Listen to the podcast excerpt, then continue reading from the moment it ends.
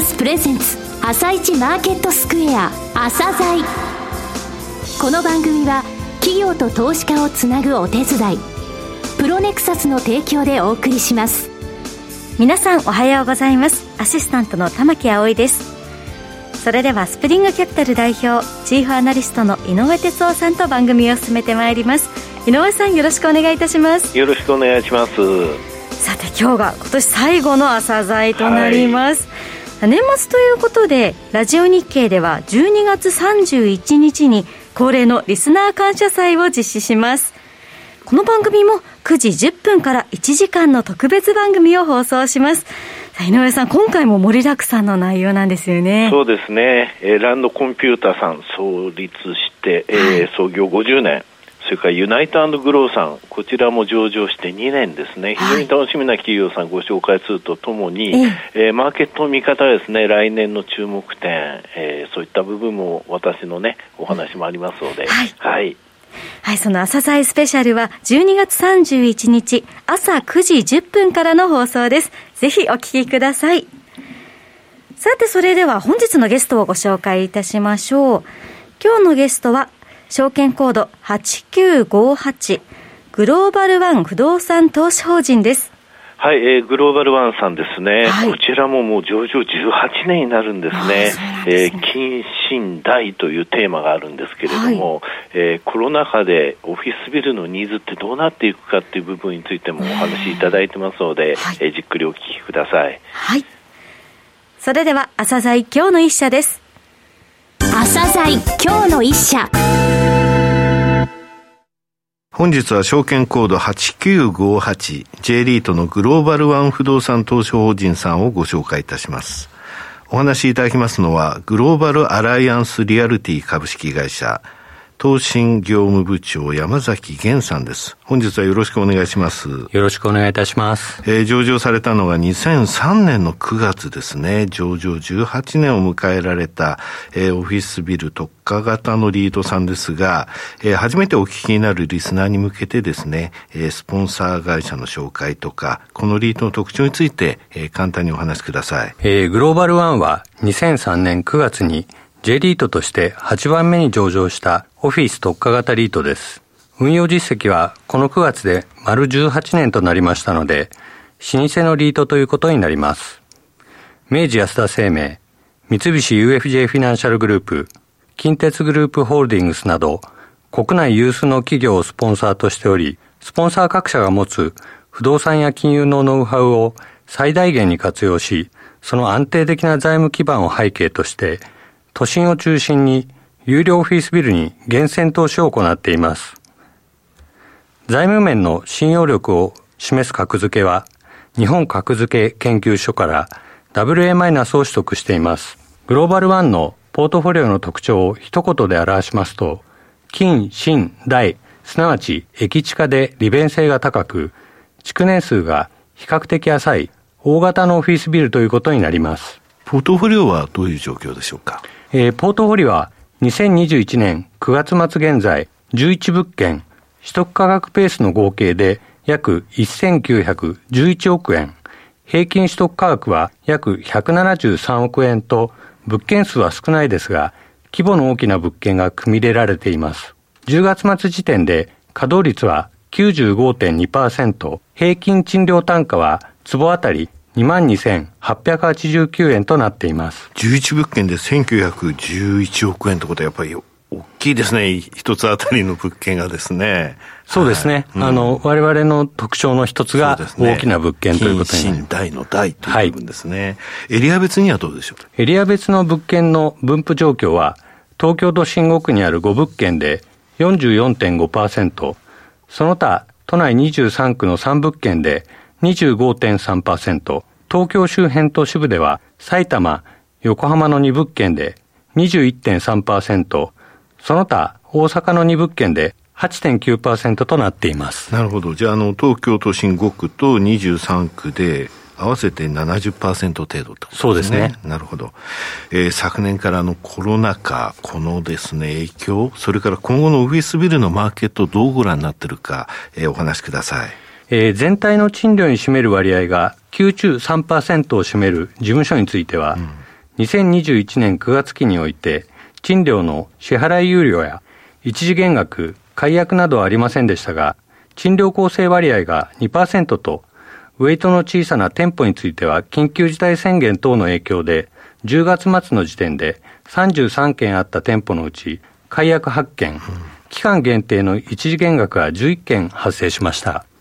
しかしながら、投資口一口当たりの影響としましては、マイナス9円と、ポートフォリオ全体への影響は軽微です。なるほど。これあの大きなビルであの1階とかに、1階とか2階に店舗が入ってる、はい、そこの部分のお話ですね。そうですね。えー、一口当たりの影響としては9円。はい。これ予想されていた金額と一緒ですよね。そうですね。あの、ほぼほぼ、あの、予想通りの着地となっています、うん、はい。さて、そういった状況の中、これからのオフィスビル、求められるものはどういうものだとか、そういうお考えを教えてください。これからのオフィスビルに求められるものは、3つのキーワード、すなわち入居するテナントにとって価値創造、うん、生産性の向上、多様化への対応に資する物件であるかということだと考えています。うん、具体的にはどういうことでしょうかね。コロナ禍を通じ、えー、今後は働く時間や場所に合わせてオフィス、自宅、サードプレイスを選択するハイブリッド型の働き方が浸透していくと考えており、そうした働き方が変化していく中において、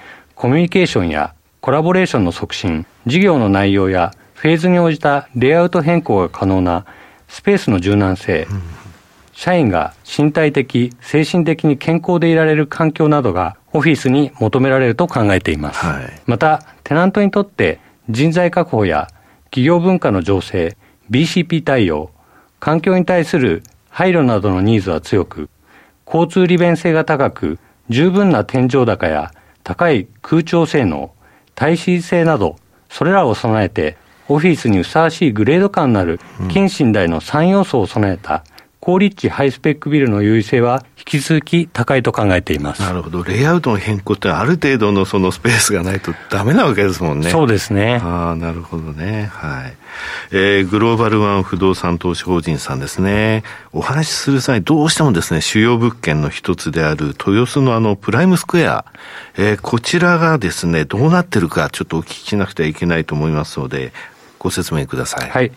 2019年4月に取得した豊洲プライムスクエアは、オフィスビルが集積する豊洲エリアに立地する近寝台の3要素を満たすワンフロア900坪の大規模オフィスビルです。ワンフロア900坪はい。はい、取得以来、稼働率は100%を維持してきましたが、昨年、拠点集約に伴い、2フロア分を借りていた大口テナントの解約が発生し、稼働率は81.5%に低下しました。うん今年に入って0.5フロアの制約があり、テナント入れ替えによる賃料増額にも成功しました。その後、テナントのグループの拠点再編に伴い、0.5フロアの解約が発生したことにより、稼働率は再び81.5%となりました。はい、1回目の緊急事態宣言の影響もあり、移転を検討する企業自体が少なくなってしまいましたが、昨年9月頃から問い合わせ件数が回復していく中、うん粘り強いリーシング活動を行ってきた結果、新たに解約1件が発生したものの、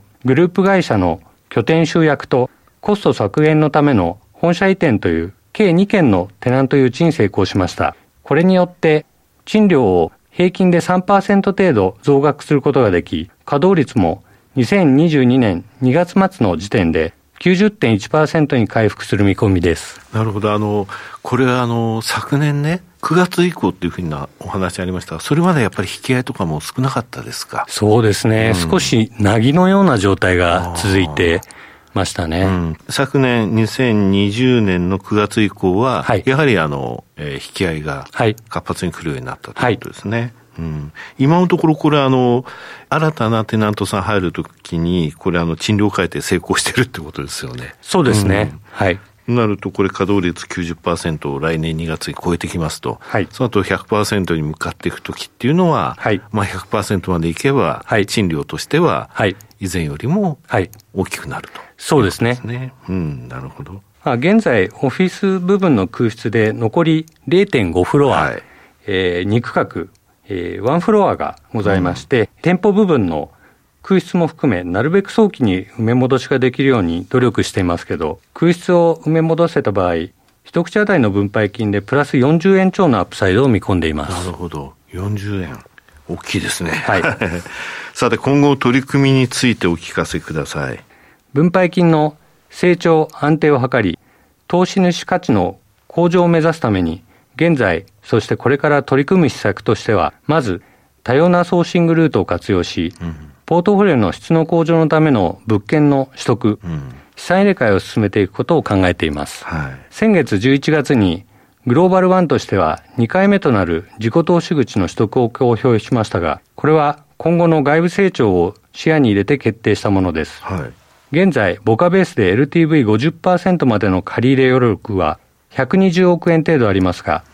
物件取得の際は公募増資と借り入れによる資金調達を基本方針としています。はい。コロナショック以降、内部成長や ESG に関する様々な取り組みを行ってきましたが、投資口価格は一口当たり NAV を下回っている、いわゆるナブディスカウントの状態が続いています。なるほど。はい。したがって、現状では公募増資による資金調達が難しいため、手元資金の状況やマーケット環境等を総合的に勘案して、今回のタイミングで実施を決断しました。なるほど。あの、先ほど言われたとき、え、なぜ外部成長を視野に入れて自己投資口の取得と思ったら、こういうことだったんですね。はい。ナブよりも投資口価格の方が下回っている状況だったと。はい。うん、ちょっと過小評価されてるなという印象になっちゃったってことですね。はい。うんまあ我々としては、今申し上げた通り、はいまあしっかりといろんなことをやってきているのにもかかわらず、他さんと比べると少しディスカウントすぎるんじゃないかと。まあ、あの、コロナ禍でいきなりオフィスっていう部分になんかあの、稼働率が低下するんじゃないかとか、はいまたあの、マスコミもそういった部分だけをなんか取り上げたっていうのはありましたのでね。はいとなると今これ、あの、ナブを下回ってるっていうことは割安な状態というふうにして私は考えますね。はいとなると、この自己投資口の取得は外部成長に向けたもの。内部成長どうでしょう？内部成長につきましては、引き続き、テナントニーズに寄り添った物件運営を行って、んテナントの満足度向上による稼働率の維持向上を目指します。はい。また、テナントとの丁寧な対話を継続し、賃料増額の実現を進めるとともに、解約、減額の防止に注力するとともに、賃料増額に加え、修繕費等のコストコントロールも適切に行い、分配金の安定化に努めます。はい。先ほどあの ESG の取り組みも進めてきたというお話ありましたけども、ここの部分を教えてください。えー ESG への取り組みについてですが、えー GRESB Real Estate 評価では2年連続で最上位の5スターを取得することができましたそうなんで。すよね。5スター2年取ってるんですよね。はい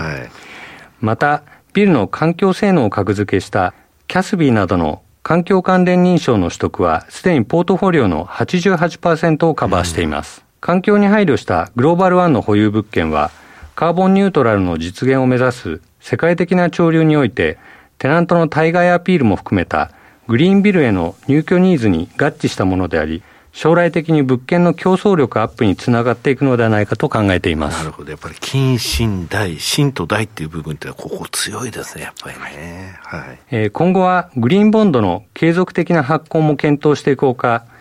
気候変動がもたらすリスクと機会を評価し、その財務的な影響を開示していく TCFD への対応を進めてまいります。引き続き、投資主価値の最大化に向けた様々な施策に取り組んでまいりますが、とりわけ外部成長に注力していきたいと考えています。最後になりましたが、リスナーに向けて一言お願いします。えーグローバルワンは近新大の高いクオリティのオフィスビルを保有し、スポンサー各社が高い信用力を有しております。12月22日の終値で予想分配金利回りを計算しますと4.09%という魅力的な水準です。今回の放送をお聞きいただいてご興味をお持ちいただいたリスナーの方はぜひホームページを訪れていただき資産運用の候補の一つにお加えいただけましたら幸いです。山崎さん、本日はどうもありがとうございました。ありがとうございました。今日の一社、グローバルワン不動産投資法人をご紹介しました。さらに井上さんにお話しいただきます。はい、えーオフィスについてはね、去年のコロナ禍からですね、はいあの、えー、本社をなくしましたとか移転しましたとかそういうのばっかり出るじゃないですか、えー、そうですね、それでねイメージが悪くなっちゃってるんですが、やっぱりね働き方改革ってあるんですけれども、はい、えー、人材確保企業文化の情勢っていうのは大切な部分ですよね、えー、あのこれから新卒で入るっていう時本社ありませんとかね。うんちょっとやっぱり。なんかね、うんうんって感じしちゃいますでしょ。ね、だから、場所があった方がいいですよね、やっぱ本社っていうのはやっぱり必要ですんで、はい、BCP 対応どうするのってこともありますからね、えー、そういった中ね、やっぱり戻ってきてるんですよね。そうなんですね。はい。だからあのこちらにつきましては、豊洲のプライムスクエアもね、90.1%までこの2月に回復する見込みということでしたし、はい、外部成長のために自己投資口の取得、を行ったっていうところですよね、えー、内部成長、外部成長しっかり進めてですね、今現在ちょっと割安感あると僕は思いますので、はい、えー、そういったところを埋める努力ってものが見えてくると思います。うん、はい、はい本日の一社はグローバルワン不動産投資法人でした。それでは一旦お知らせです。企業ディスクロージャー IR 実務支援の専門会社プロネクサス上場企業のおよそ6割2200社をクライアントに持つこれはアジア証券印刷の時代から信頼と実績を積み重ねてきたからこそ。さらにプロネクサスが目指すのは企業と投資家をつなぎ日本の株式市場を活性化させることです。プロネクサス私たちは個人投資家の皆さんを応援します。企業ディスクロージャー IR 実務支援の専門会社プロネクサス。実は企業情報経済統計データベースも取り扱っているのをご存知でしょうか？膨大なデータの中からハッとする事実を抽出。それをクイズでお届けする新サービスが登場しました。サービス名は問いと答えの頭文字を取って問いこた。問いこたで検索。井上哲夫今日のストラテジー。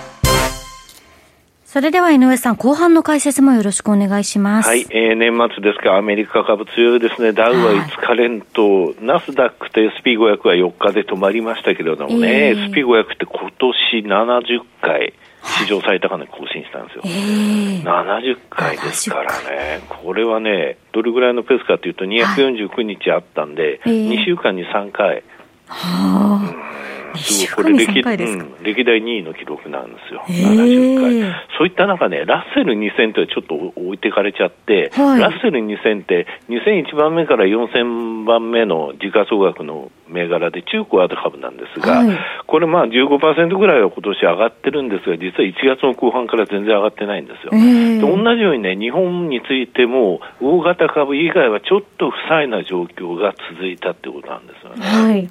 これなんでかっていうとね、うん、日本株の外国人のその買い越し状況を見てみても、はい、あの、2015年の6月ぐらいで買い越し止まったんだけど、その後小型株まだ買われてたんですよ。えー、それが18年に入ってからずっと落ちてて、はいヨーロッパは去年の10月から買ってくれた時も小型株売られてたんですね。ちょっと大型株変調の状況ってまだ続くと思います。はい。井上さん本日もありがとうございました。また来年もよろしくお願いいたします。すね、来週ですね。そうですね、来週なんですけどね。はい。この後は東京市場の寄り付きです。朝鮮この番組は企業と投資家をつなぐお手伝い、プロネクサスの提供でお送りしました。